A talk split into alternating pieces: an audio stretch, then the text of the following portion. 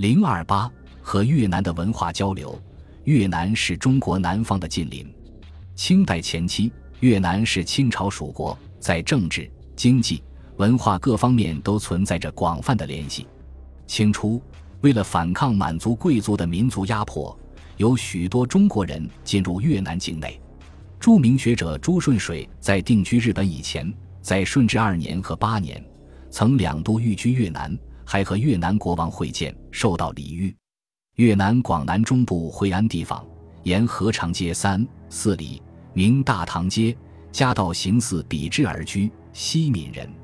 惠安名乡二社，南滨大江，岸两旁瓦屋缠连二里许，清人居住，有广东、福建、潮州、海南。嘉应五邦贩卖北货中有事停回馆，商旅凑集，其南茶饶潭为南北船停泊之所，亦一大旅会也。大量的中国人进入越南，为中越两国的文化交流创造了直接的条件。清前期中越两国文化交流，首先表现在语言文字方面，在相当长的时间里，越南都用汉字作为表达技术的工具。越南人民后来创造了本国文字字南，与中国汉字关系也很密切。他以汉字为素材，运用形声、会意、假借等造字形式表达越南语言。清前期，越南出现了许多用字难写成的文学作品，以及大量碑刻，其中保存了不少中国古代音韵的材料。由中国传入越南的印刷术，在清前期有了长足的发展。越南民间刊刻的许多佛经，大多仿中国式样，著名某堂、某斋、某地藏版。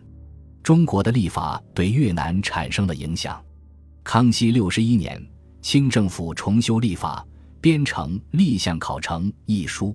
后来，越南使臣来到北京，得到该书，带回国内，参考《立相考成》，越南编成了《协记历》。在《协记历》中，采用了中国历法家创造的二十四节气以及干支纪日。中越两国在文学艺术上相互影响。越南黎贵敦是著名的汉文文学家，曾出使中国。他的《北史通录》《全越诗录》等著作在清朝有一定影响。郑怀德也是越南著名的汉文文学家，他曾组织平阳诗社，以诗会友。他的诗句有浓郁的时代气息，在清朝亦有一定的影响。中国的文学在越南影响很大，《红楼梦》等著作在越南人民中广为流传。此外，越南戏剧、服装、音乐、演出方式等同中国戏剧也有许多相似之处。越南制造的文房四宝很有特色。雍正八年，越南为了答谢雍正皇帝所赐书籍等物。供奉了金龙黄纸二百张，玳瑁笔一百支，斑色砚二方，土墨一包。越南的史学是在中国史学影响下发展起来的。张登贵等编纂的《大南实录》多达四百五十三卷，记载了不少清朝的史料。中国的方志学也影响了越南的学术界。由于乾隆年间清政府所编《大清一统志》的影响，越南陆续编出了《嘉定通志》。